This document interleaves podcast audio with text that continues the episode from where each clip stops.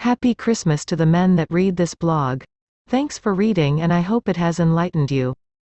If you are busting your ass to support a wife or girlfriend you are an idiot. Why not just bust your ass for yourself? I laugh my ass off watching women grudgingly go to work haha. You asked for it sister with your so-called, liberation, movement, so you go girl, right to work, while I polish my Benz, that you will never get. Hence, women are liberated and can work for a living, so stop giving them the benefits of both worlds, your paycheck and the paycheck they can go out to earn.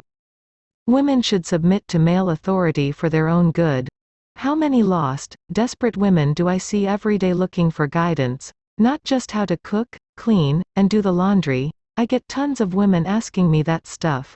But why men don't like them anymore and what is the point of living a lonely nihilistic existence at Barnes & Noble all day with self-help books?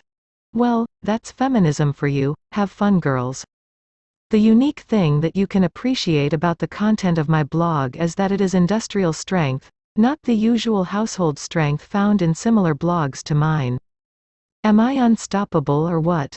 I am truly the feminists and chivalrous males' worst nightmare. I started a new fashion trend at the gym with the men there.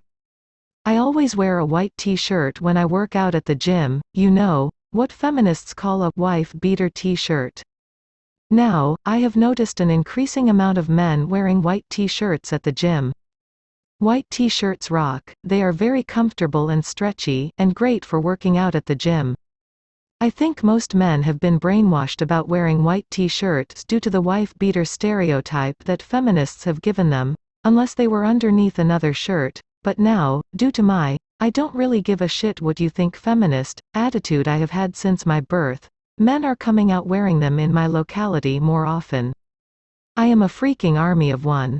I encourage all men to start wearing white t-shirts which are not underneath anything, like I do, and like the men at my gym do now, as an act of defiance to the biased stereotype given them and the stereotype given to men that wear them. Now that we are on the white t-shirts, let me reminisce. I remember in college I would wear white t-shirts all the time, just like I do now, and you know what, feminists did not say shit about it. Yeah, there is woman power for you, can't even find the balls to voice your opinion to me, because you have no balls you feminists, metaphorically and literally. You know the people that would say stuff about my white t-shirt wearing style, chivalrous males would, because the feminists would complain to them. Pathetic. But the chivalrous males were weak in their approach, even though angry as hell, because they knew I was a Shotokan practitioner and would annihilate them in mortal combat if they stepped over the line. Journalism these days sucks, it probably always has, but just more noticeable than usually. It is not even news events journalists report anymore but news stories. I don't care about the news story, just tell me what the freak happened, the news event, and leave your opinion out of it. The U.S. government and the chivalrous males are going to declare war on porn. Click here. War on porn. Obviously, they do not understand why porn is so rampant these days and generating vast revenues. Here is a hint. Women are not putting out for their husbands anymore and overall American women are ugly and mean to be around, so an American male has no choice but to find porn as a satisfying alternative to find sweet, pretty, lovable, and naked women. It is really easy to put the porn industry out of business, women starting having sex with your husbands every day and do anything he asks of you, and the rest of you American women start being nice and sweet, willingly to serve the American male in any way he desires as is your calling as a woman. In the meantime, here's to Larry Flynt. I think playing golf is gay. I can't believe people actually consider golf a sport and actually like to do it. Most of the time you will find chivalrous males playing this sport. They even have a tournament called the Masters, Masters my ass, big deal, you are the master of hitting a little white ball. Ooh, I am scared of your prowess and skill. Now, I had to learn to play golf because in my business everybody likes to play golf and when you meet with suppliers or whatnot they like to take you to the golf course to play.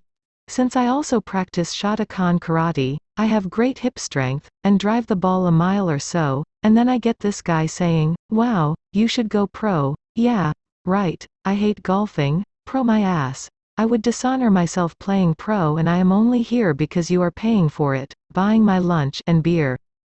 There is a lot of anti-male crap on television these days, to the point I just watch a few channels. One is the independent film channel, called IFC, which is great. It has samurai movies and episodes on there, some in black and white, others in color. They have every Saturday devoted to samurai, called Samurai Saturdays, now that is a channel. The other is the American Movie Channel, AMC. It has Clark Gable slapping Norma Shearer around for failing to bring her ass when he said to. Nothing like Clark Gable to set women straight. I think I need to lobby Congress to get a law that says if a woman fails to bring her ass, you can slap her around Clark Gable style. Right now, if you pull a Clark Gable, you will get tossed in jail for a while. I advise every man to become a lawyer. I am going to law school in the future as well. Men really need to understand the law to nth power as we say in the mathematical world. I completed my bachelor's degree in mathematics and it was pretty much free of feminists, being a male-dominated field, so I avoided any feminist bullshit indoctrination in college. It is critical that men abandon women and focus on themselves and become lawyers to defend other men caught up in the matriarchal system and warn other men to stay away from women. Feminism must be dealt a powerful Shotokan thrust kick to incapacitate it, Becoming a lawyer is a powerful step for men to actively engage the matriarchal system and undermine it legally. And always remember that women are competing against you in everything nowadays, so chivalry is dead. I finally busted up the all-woman management at my former apartment complex. My former apartment complex advertised itself as first class for service and quality. To my dismay it came short, so I brought it to the attention of the all-woman management there, and was not satisfied with the response I was receiving from them. Hence, I sent letters to their corporate office and got the usually, we are really sorry and will do our best to resolve this situation. Well, of course, with me, you take care of something I ask for efficiently and effectively or I unleash a blitzkrieg of complaints. Dot and so I did upon this apartment complex. I sent in lawyers, the Better Business Bureau, the local apartment association, and the Housing and Urban Development Agency, and moved myself out of the apartment complex to a better one. Now, even though I was living in my new apartment complex, I continued to battle my old one, and just recently I have received information that the all-woman management has collapsed. Yes, victory is sweet. The property manager of my old apartment complex quit, due to a stress-related cause, and her staff broke out fighting one another and the leasing consultant quit. Due to a stress-related cause, now, only one woman remains to manage the entire complex. Hey, ladies, if you can't provide quality service as advertised don't expect me to not take you to task. Ever notice how the flight attendants on US-owned airlines have become uglier and uglier and fatter and fatter over the years? You can thank feminism for this, making sure ugly and fat women get a job they are not qualified for. Flight attendants are supposed to be pretty and thin, that is just the industry standard. Now, not only do you have lousy food, annoying people sitting next to you, screaming babies, cramped seats, limited mobility, poor magazine selection, and no smoking, but now we have fat and ugly flight attendants.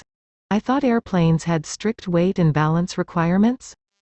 My surprisingly attractive 38-year-old twice-divorced childless woman neighbor admitted her life sucks and blames feminism. She does not like working 50 hours a week, paying bills, the office politics, catfights with her other woman coworkers, and wishes she could just be a homemaker. I said, women are reaping what they have sown and you know it.